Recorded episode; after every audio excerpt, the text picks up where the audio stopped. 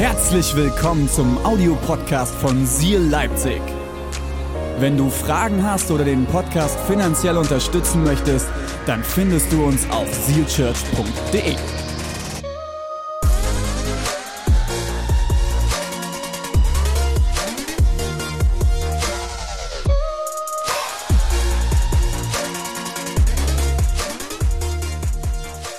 Wir sind in einer neuen Predigtserie, Good Grace. Pastor René hat letzte Woche angefangen zu predigen mit dem Titel So will dich keiner. Wer kann sich noch an den Donut erinnern? Ja. Ging in Leipzig bei euch auch so ein Raunen durch den Raum, als René dann diesen Donut zerquetscht hat? Oh, das war schon echt hart. Das war, das war wirklich Folter.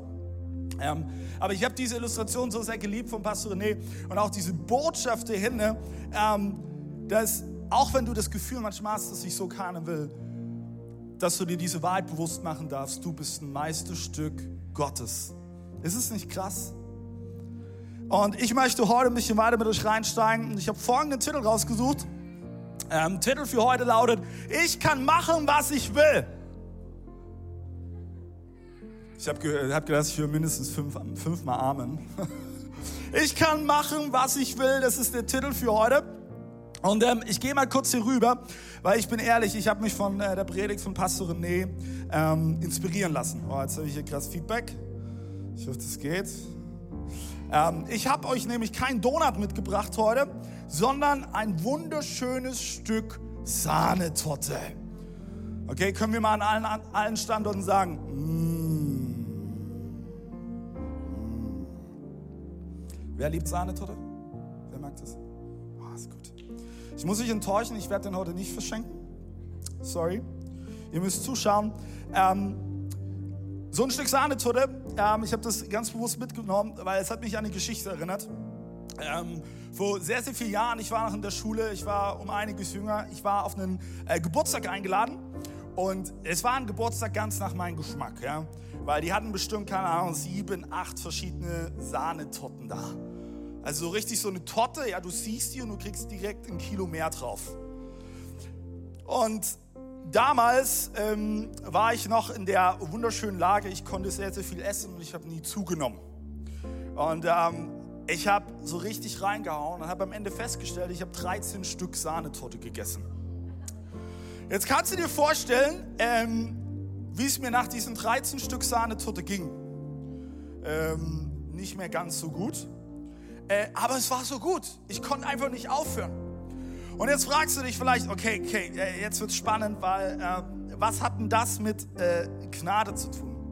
Ich will es dir erläutern, weil ich will anhand dieses Stück Sahnestorte ähm, dir näher bringen, wie wir manchmal Gnade verstehen. Weil je nachdem, welche Prägung du hast, kannst du Gnade sehr, sehr unterschiedlich verstehen. Das eine ist, dass du verstehen kannst, Gnade, ganz ehrlich, deckt alles zu. Weil es ist vollkommen egal, was du machst, was du tust. Es hat keine Auswirkung. Gnade, Gottes Gnade ist immer die raus aus der Gefängniskarte. Das ist wie, wo ich damals bei diesem Kindergeburtstag war und es gab so richtig viel Sahnetorte. Ich habe einfach reingehauen. Ich habe alles ignoriert und macht ein Stück. Ich folge schon.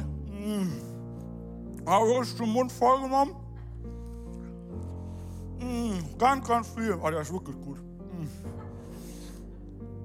So, aber irgendwann habe ich gemerkt, wow, mm, irgendwie ist da nicht so gut. Das Ding ist, Gnade Gottes ist nicht der Teppich, wo man alles Mögliche drunter kehren kann. Und in dem Motto, hey, also Gottes Gnade, ganz ehrlich, wird dir immer mehr in meinem Leben. Je mehr ich Mist verzapfe, je mehr ich mir reinschaufel. Das Ding ist, so ist es nicht. Lass uns mal lesen. Römer Kapitel 6, Vers 1 bis 2. Was sollen wir dazu sagen? Etwa lasst uns in unserer Sünde bleiben, damit die Gnade noch größer wird? Auf keinen Fall. Für die Sünde sind wir tot. Wie könnten wir da noch weiter in ihr leben? Ich gebe zu, diese Stelle ist ein bisschen tricky, weil was meint Paulus hier an dieser Stelle damit? Ähm, wir lesen mal ein Kapitel davor, Vers 20, Römer 5, Vers 20. Da lesen wir nämlich folgendes. Und gerade dort, wo sich die Sünde in vollem Ausmaß auswirkt, ist die Gnade noch unendlich viel mächtiger geworden. Deswegen ist die Römer haben das gehört. Paulus hat nämlich an die Römer an dieser Stelle geschrieben. Und sie haben das aber total falsch verstanden. Wenn du versuchst, Gottes Gnade mehr zu empfangen, indem du mehr in die reinschaufelst, Dinge, wo du eigentlich weißt, vielleicht sind die sogar am Anfang gut, wie so dieses Stück Sahne, aber irgendwann merkst du, mm, das ist zu viel des Guten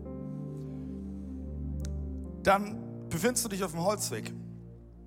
Weil es wäre wie, wenn du mit Absicht versuchst, krank zu werden, um am Ende noch mehr Medizin zu dir nehmen zu können. Macht keinen Sinn, oder? Weil Gnade ist nicht der Teppich, wo du alles drunter kehren kannst. Das andere ist, wie Gnade manchmal verstanden werden kann, ist, es braucht nicht mehr Gnade, sondern es braucht mehr Wahrheit. Und wenn du jetzt so ein Stück Sahnetorte siehst, ne, könnte die Wahrheit sein, rühr es ja nicht an, weil du weißt, so viel davon, du wirst direkt dick, direkt dick, du wirst fett, dir wird es nicht gut gehen, lass es bleiben, du darfst das nicht. Kennst du diesen Satz? Du darfst das nicht. Dann sitzt du vor diesem Stück Sahnetorte und in dir boah, geht ein Kampf los.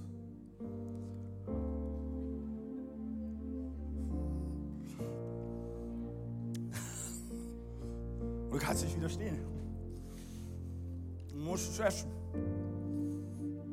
Deswegen ist Gnade kann manchmal so falsch verstanden werden, dass in manchen Kirchengemeinden überhaupt keine Gnade mehr gepredigt wird, weil das würde ja die Leute ermutigen, irgendwelche Fehler zu machen, Mist zu bauen. Also wird nur noch Wahrheit gepredigt. Du darfst es nicht, du darfst es nicht, du darfst es nicht. Vielleicht kennst du sogar so ein kirchliches Setting, wo es mehr um dein Verhalten ging, wie dass du einfach nur da bist und zu Gott gehören kannst. Und das Ding ist, dass er ganz oft die Wahrheit in solchen Kreisen dann so zurechtgerückt wird, dass es am Ende zu meiner Wahrheit passt. Ich habe das erlebt. Äh, viele Leute fragen mich, okay, David, warum hast du ein Tattoo? Warum hast du dich tätowieren lassen? Entgegen der einen oder anderen Meinung, es hat nichts mit Pastor René zu tun. Es hat auch nichts mit dieser Kirche zu tun. Ich möchte dir verraten, warum. Ich habe lange Zeit, habe ich mir Gedanken gemacht, ob ich, mich, ob ich mich tätowieren lasse.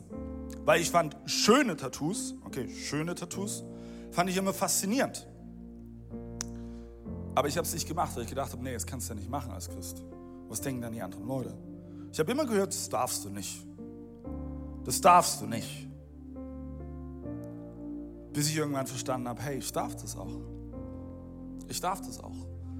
Und es war an Bibelstellen vielleicht zurechtgerückt, um sie zu einer Wahrheit zu machen, die aber eigentlich überhaupt nicht Gottes Wahrheit ist.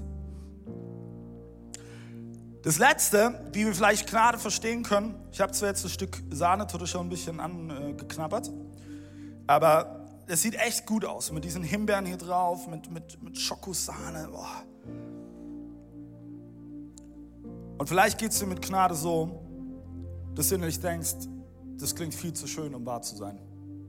Da muss es einen Haken geben. Die Sahnetorte sieht so gut aus, die, die kann, man, kann am Ende nicht so gut schmecken. Das, das geht gar nicht. Und Pastor René hat letzte Woche in der Predigt hatte Folgendes gesagt, er hat diesen Satz gesagt, auch wenn dich keiner will, Gott liebt dich und will dich. Und ich weiß nicht, wie es dir mit diesem Satz geht. Vielleicht denkst du dich, das geht doch gar nicht. Das funktioniert doch nicht. Das klingt zu schön, um wahr zu sein. Das klingt zu schön, um wahr zu sein.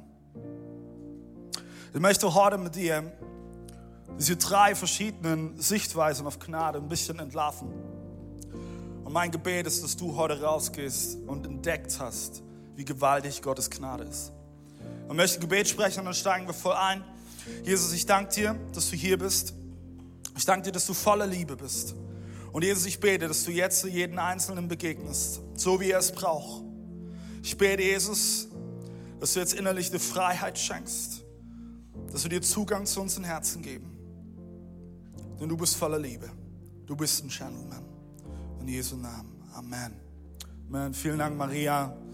Come on. Ich weiß nicht, wie du Gnade verstehst und vor allem Gottes Gnade verstehst. Ähm, In jeder dieser drei Fehlinterpretationen von Gnade steckt am Ende eigentlich eine Verunsicherung. Weil Gottes Gnade ist ein Geschenk und manchmal kann es uns so gehen, dass wir absolut überfordert sind mit diesem Geschenk und nicht wissen, was wir damit machen sollen. Also wissen wir nichts Besseres, als dass wir Gottes Gnade missbrauchen. Und ich habe bewusst diese, dieses Wort genommen, Gnade missbrauchen, weil das ist das, was wir ganz, ganz schnell tun können als Christen in unserem Alltag. Aber Gnade Gottes ist etwas ganz anderes, weil lasst uns mal lesen, Titus Kapitel 2, Verse 11 bis 12. Denn die Gnade Gottes ist erschienen, die allen Menschen Rettung bringt. Sie bringt uns dazu, uns von der Gottlosigkeit und den menschlichen Begierden loszusagen. Die Gnade Gottes ist erschienen, die allen Menschen Rettung bringt. Alle schließt alle mit ein. Schreibt dir folgenden Satz auf. Gottes Gnade bringt Erlösung und sie befähigt dich so zu leben, wie es Gott gefällt.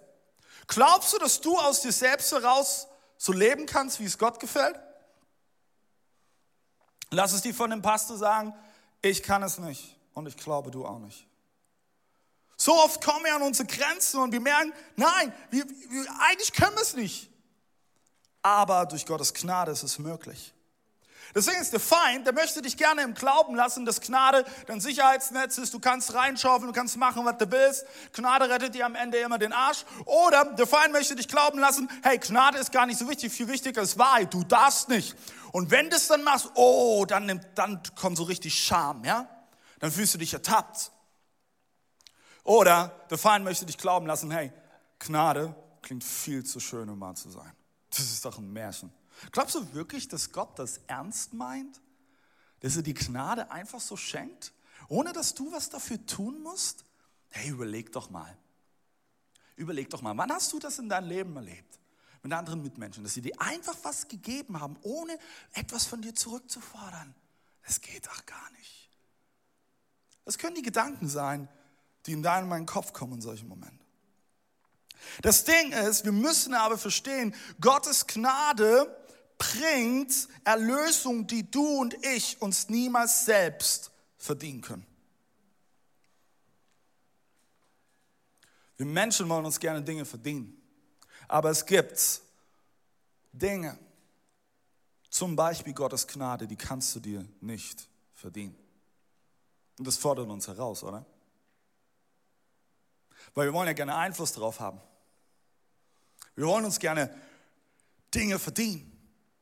Aber ich dir was, Gott entschied sich dafür, dir seine Gnade zu geben, aus einem simplen und zugleich revolutionären Grund, Achtung, weil er dich liebt.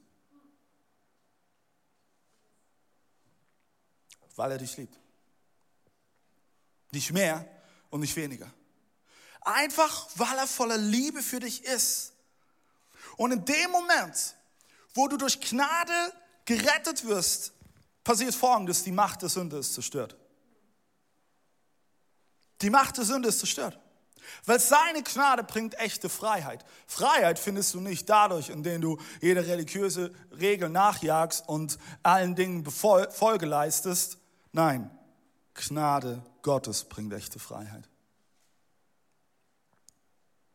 Meine Freiheit basiert nicht auf das oder auf dem, was ich tue, was ich leiste, was ich kann, sondern einzig und allein auf seiner Gnade.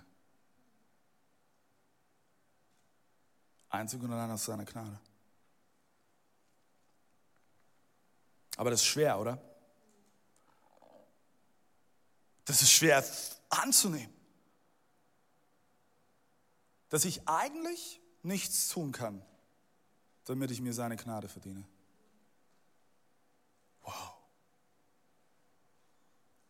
Lass uns mal lesen, Römer Kapitel 6, Vers 14. Und da lesen wir folgendes, die Sünde wird keine Macht mehr über euch haben, denn ihr steht nicht mehr unter dem Gesetz, sondern unter der Gnade Gottes. Du stehst nicht mehr unter dem Gesetz, sondern stehst unter der Gnade Gottes. Hey, was für eine gute Botschaft ist das? Gnade, ich sag dir was, ist viel mehr als ein Prinzip, eine eine Idee, eine Lehre oder ein Dogma. Gnade ist am Ende eine Person. Und ihr Name ist Jesus Christus. Jesus Christus. Lass uns mal lesen, Johannes Kapitel 1, Vers 14 bis 17. Er, das Wort, wurde ein Mensch. Er lebte bei uns und wir sahen seine Herrlichkeit. Es war die Herrlichkeit, die ihm der Vater gegeben hat. Ihm, seinem einzigen Sohn. Er war ganz erfüllt, Achtung, von Gottes Gnade und Wahrheit. Johannes trat als ein Zeuge auf. Er rief, diesen habe ich gemeint, als ich sagte, nach mir kommt einer, der mir immer schon voraus ist. Denn lange vor mir war er schon da. Aus seinem Reichtum hat er uns beschenkt mit überreicher Gnade. Durch Mose hat Gott uns das Gesetz gegeben. Durch Jesus Christus sind Gnade und Wahrheit zu uns gekommen.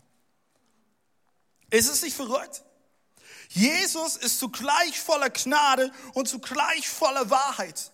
Gnade und Wahrheit stehen nicht in Konkurrenz, bekriegen sich nicht gegenseitig. Gnade muss nicht mit Wahrheit ausgeglichen werden. Na, wir dürfen nicht so viel Gnade predigen, wir müssen mehr Wahrheit predigen. Nein, beides sind in Jesus verkörpert. Mehr von Jesus bedeutet mehr von seiner Gnade und mehr von seiner göttlichen Wahrheit.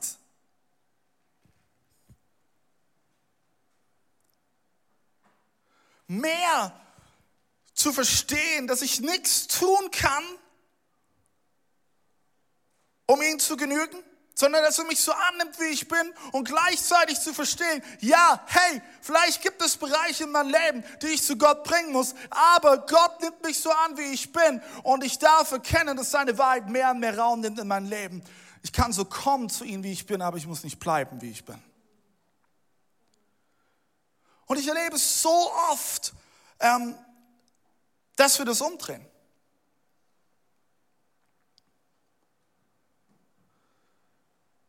Was sind daraus schon für Verletzungen entstanden? Das kannst du aber so nicht machen. Das geht nicht. Es ist super spannend.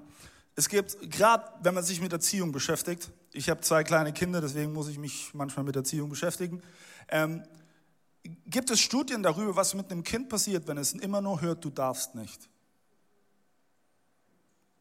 Anstatt wenn ein Kind beigebracht bekommt mit der Freiheit, dass es hat, richtig und gesund umzugehen.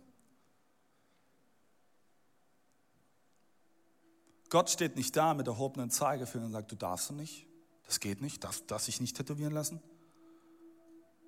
Ja, ich weiß, du weißt schon, wenn du qualmst, kommst du nicht in den Himmel. Das geht aber nicht. Nein. Du bist angenommen durch seine Gnade. Und je mehr du in seiner Nähe bist, wirst du dich mehr und mehr verändern.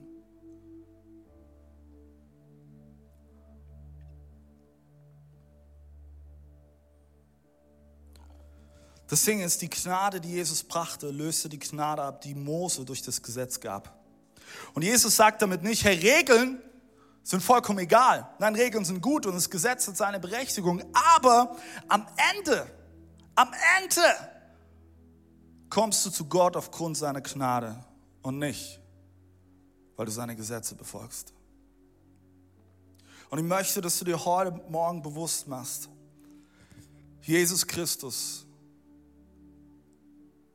trieft vor Gnade.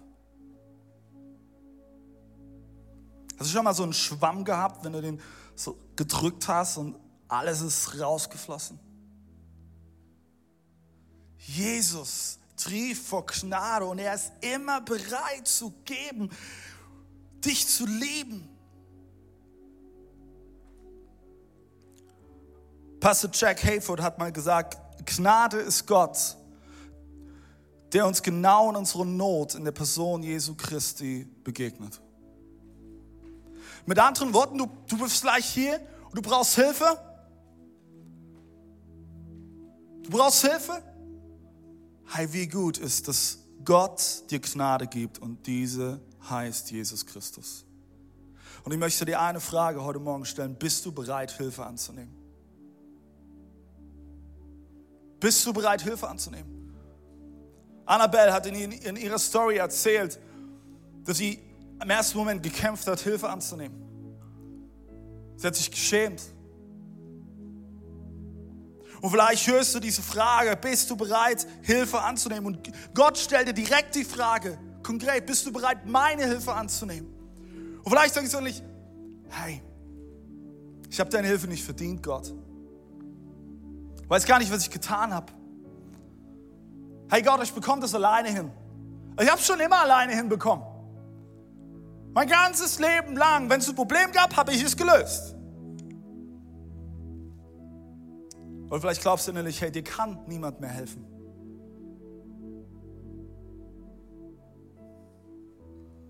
Oder du glaubst, diese erschütternde Wahrheit, dass du vielleicht verloren bist.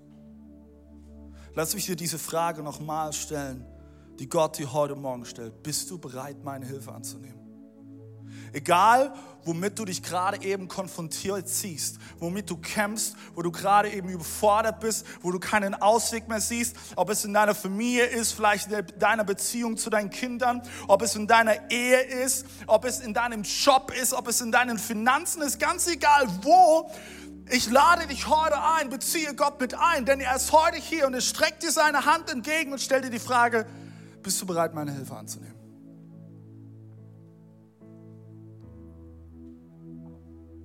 Bist du bereit, seine Hand zu ergreifen? Zu sagen, okay, Jesus, ich nehme deine Hand. Ich nehme deine Hand.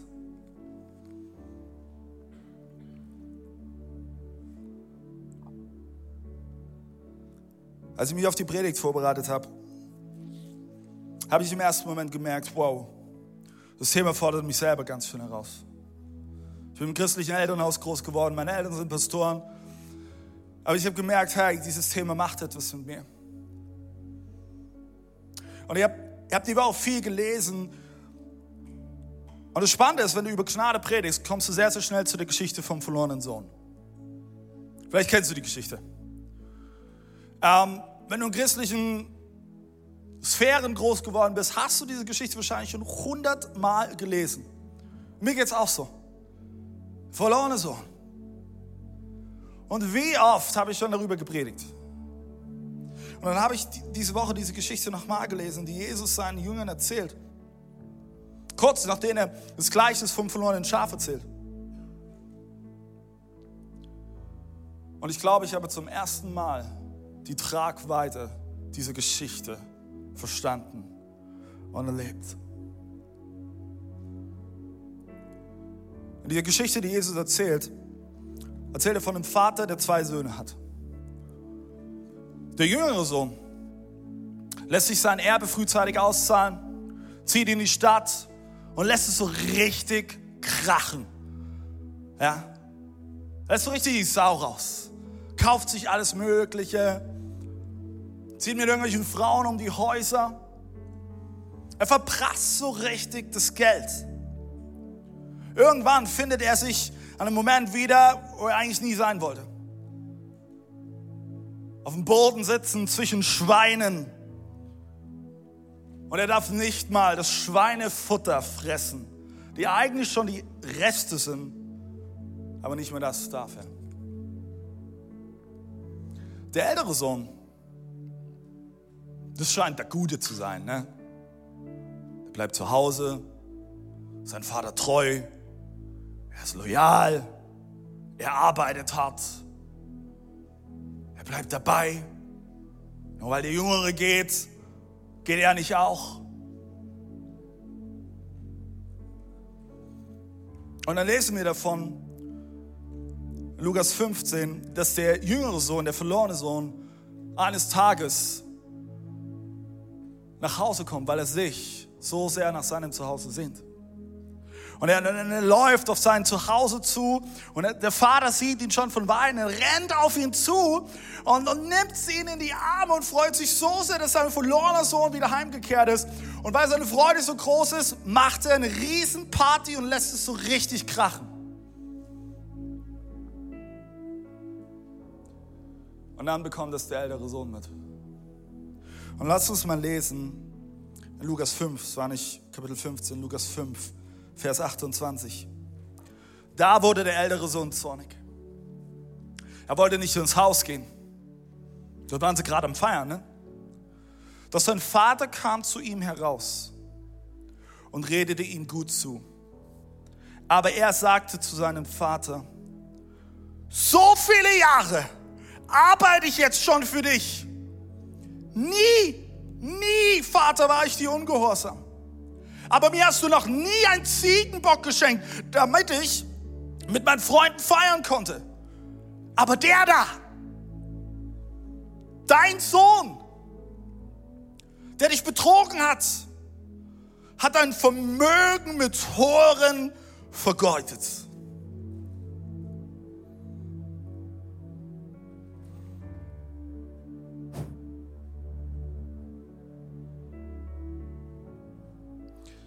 Jetzt kommt er nach Hause. Und du lässt gleich das gemästete Kalb für ihn schlachten? Spürst du diese Wut an dem, was dieser ältere Sohn sagt? Vater, ich habe mir für dich den Arsch aufgerissen. Ich habe alles gegeben und dein jüngerer Sohn, der hat dir den Rücken zugedreht. Der hat dich betrogen. Und jetzt kommt er wieder angekrochen und du nimmst ihn einfach so auf.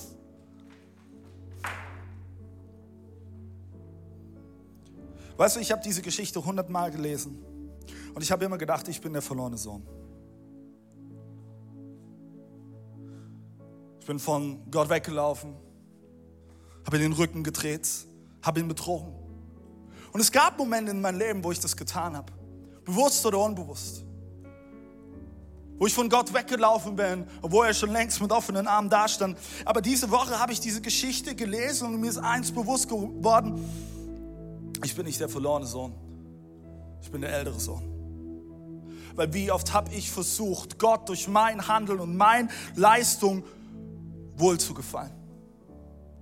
Wie oft habe ich mir innerlich versucht, den Arsch aufzureißen, nur um Gunst bei Gott zu bekommen. Wie oft habe ich gesagt innerlich, okay Gott, ich mache es, um am Ende Gefallen bei Gott zu finden. Und ich weiß nicht, wie es dir in deiner Beziehung zu Gott geht, aber ich ertappe mich so oft dabei. Ich, ich, ich versuche und ich, und ich bin in diese Falle, wo ich denke, okay, ich mache, ich muss. Und ich bin wie dieser ältere Sohn. Gott, hey, hey, ich habe immer auf dich gehört. Und jetzt kommt der eine da und, und, und du nimmst sie direkt auf und was ist mit mir?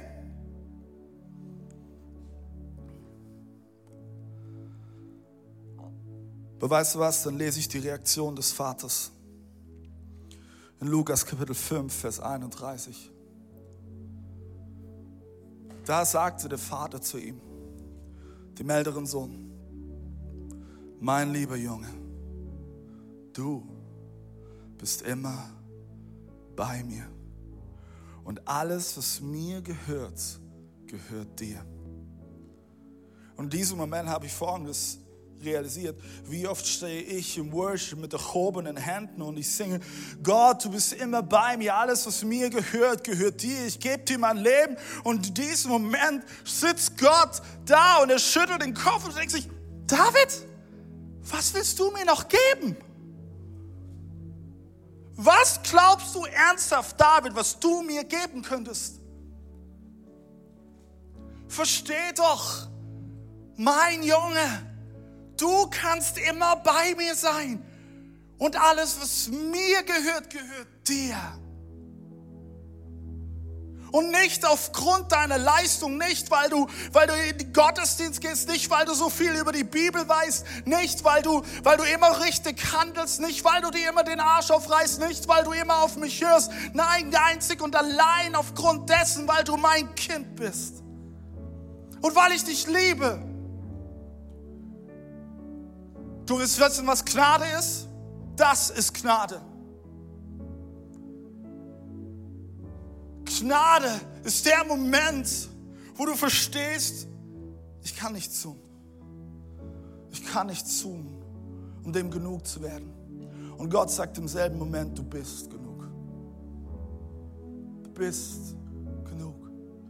Und ich möchte dir heute zusprechen, hey, Gott sagt heute zu dir, mein Sohn, meine Tochter, du kannst immer bei mir sein und alles, was mir gehört, gehört dir. Weil ich dich liebe, weil ich für dich bin, weil du das Beste bist, was ich habe. Alles gehört dir.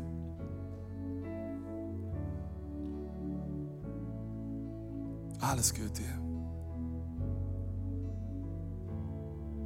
Ich möchte uns einladen, dass wir jetzt aufstehen, als Church, auch an allen Standorten, auch wenn du gerade eben online zuschaust, aus deinem Wohnzimmer, lade ich dich ein, aufzustehen.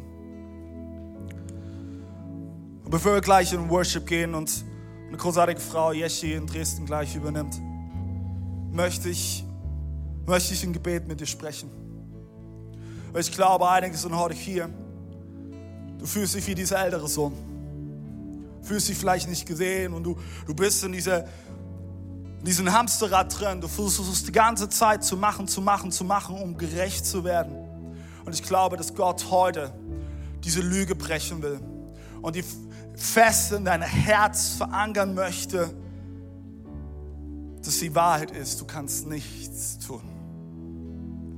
Eigentlich hast du es nicht verdient aber weil du sein Kind bist, hast du es verdient. Jesus, ich danke dir, dass du hier bist. Und Heiliger Geist, ich bete jetzt in diesem Moment, dass du durch die reingehst, auch in Halle, im Erzgebirge, in Dresden. Bete, dass du den Heiligen Geist wirklich jeden Raum einnimmst, in jedem Haushalt, in jedem Wohnzimmer, in jedem Haus. Und Jesus, ich danke dir, dass wir uns heute Morgen bewusst machen dürfen, dass deine Gnade gewaltiger, revolutionärer ist als alles andere. Und Jesus, ich danke dir, dass du der König bist, der über allem steht. Und dass wir heute vor dir stehen dürfen, gerecht, zu 100% geliebt, wertvoll. Und dass du sagst, du bist mein geliebtes Kind. Du kannst immer bei mir sein. Und alles, was mir gehört, gehört auch dir. Und Jesus, ich bete, dass jetzt in diesem Moment diese Wahrheit einsinkt in jedes einzelne Herz. Jesus, ich bete, dass dort, wo Menschen gerade eben in diesem Hamsterrad drinstecken, irgendwas tun zu müssen, um gerecht zu werden, genug zu sein, um deine Gunst verdienen zu wollen. Jesus, ich bete jetzt zu deinen Namen, dass es gebrochen ist und dass jetzt Freiheit einkehrt, dass deine Gnade Raum einnimmt und dass wir für zutiefst verstehen dürfen, wir sind geliebt. Wir sind gewollt. Wir sind deine Kinder. In Jesu Namen. Amen.